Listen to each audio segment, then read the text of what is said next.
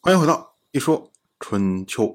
鲁国第二十任国君鲁黑公进入在位执政第十五年，桓族这边这帮人一看，哎呦，这这这这这这这华元回去真的敢干呐！他竟然联络了华喜和宋师，结果等于狙击了宋国三卿的力量，然后去攻打当氏。而因为桓族这边向于石已经承诺了，他可以讨伐，所以桓族也不好其他人出动的。于是呢，当氏一被灭之后，宋国内部的权力结构发生了变化，变成华元至少拥有六卿中的三席，而桓氏呢，因为当泽被消灭了，所以他们现在只拥有两席。也就是说，他们本来是多数，现在变成了少数。那这些人开始感到恐惧了。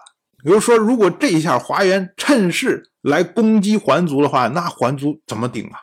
所以呢，桓族的这些头头脑脑们，像于石、项为人、林朱、项代、于府，纷纷离开国都啊，跑到了水水附近居住。结果华元一看，说：“哎呦，那桓族人都走了，这下对我生命也不好啊！好像我我把桓族人逼走，他们都没有罪啊，只是当泽有罪，当泽被我杀掉了。”那其他人都被我逼走，那怎么可以呢？那会儿我走的时候，人家过来来拉我回国，他们走的时候我不理他们，所以呢，华元就先派人去劝这五个人回国，但是呢被拒绝。到了本年的冬天十月，华元亲自跑去去劝，可是呢这五个人呢还是不同意。那华元一看，那没办法了，只好自己回去了。结果于府他就说：“如今呢。”不听华元的劝，恐怕我们就没有机会回国了。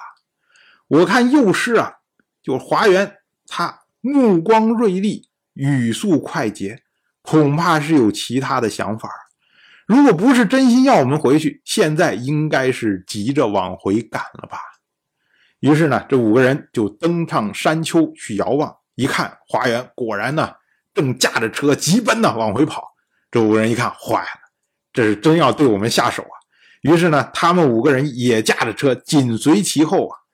到达宋国国都的时候，发现华元已经掘开水水戒备，并且关门登城备战。换句话说呢，就是华元一开始就没有想着让大家回来。这五个人他也是感受到了，所以呢，他一直不停的拒绝华元。但是呢，他们又觉得说。搞不好还有一线的机会能回国呢，所以他们也不流亡，他们在那儿等着。但是呢，华元那边早就已经准备好把他们都给清理掉了。那如今华元亲自去劝了，然后呢，把这个面子给足了，你们还不愿意回来，那自然就要开始戒备来对付他们。那我们说，如果华元来劝的时候，五个人说：“哎，我们同意回去啊，同意回去，估计就被全部干掉了。”所以五个人还算是机灵啊。但是不管怎么说呢，那么两边一旦撕破脸，这五个人知道在宋国已经待不下去了，于是呢，通通流亡去了楚国。那华元一看啊，桓族基本上被清理差不多了，于是呢，他又任命项须为宋国的左师，老左为司马，乐毅为司寇，以安定国人。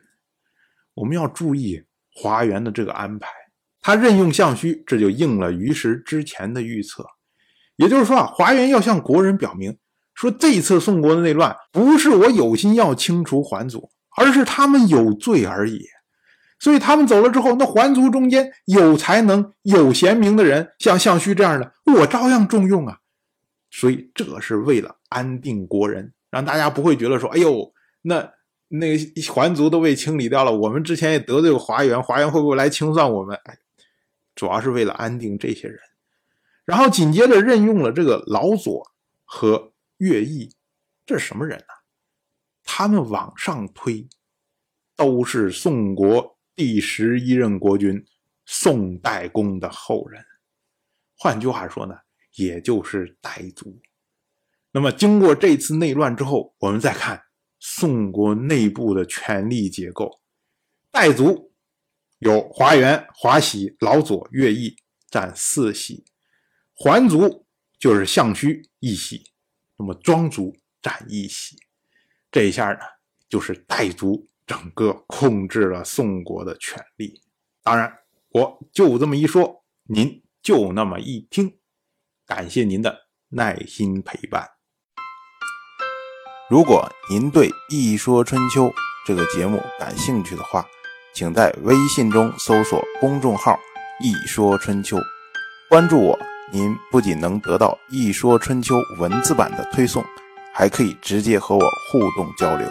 我在那里等待您的真知灼见。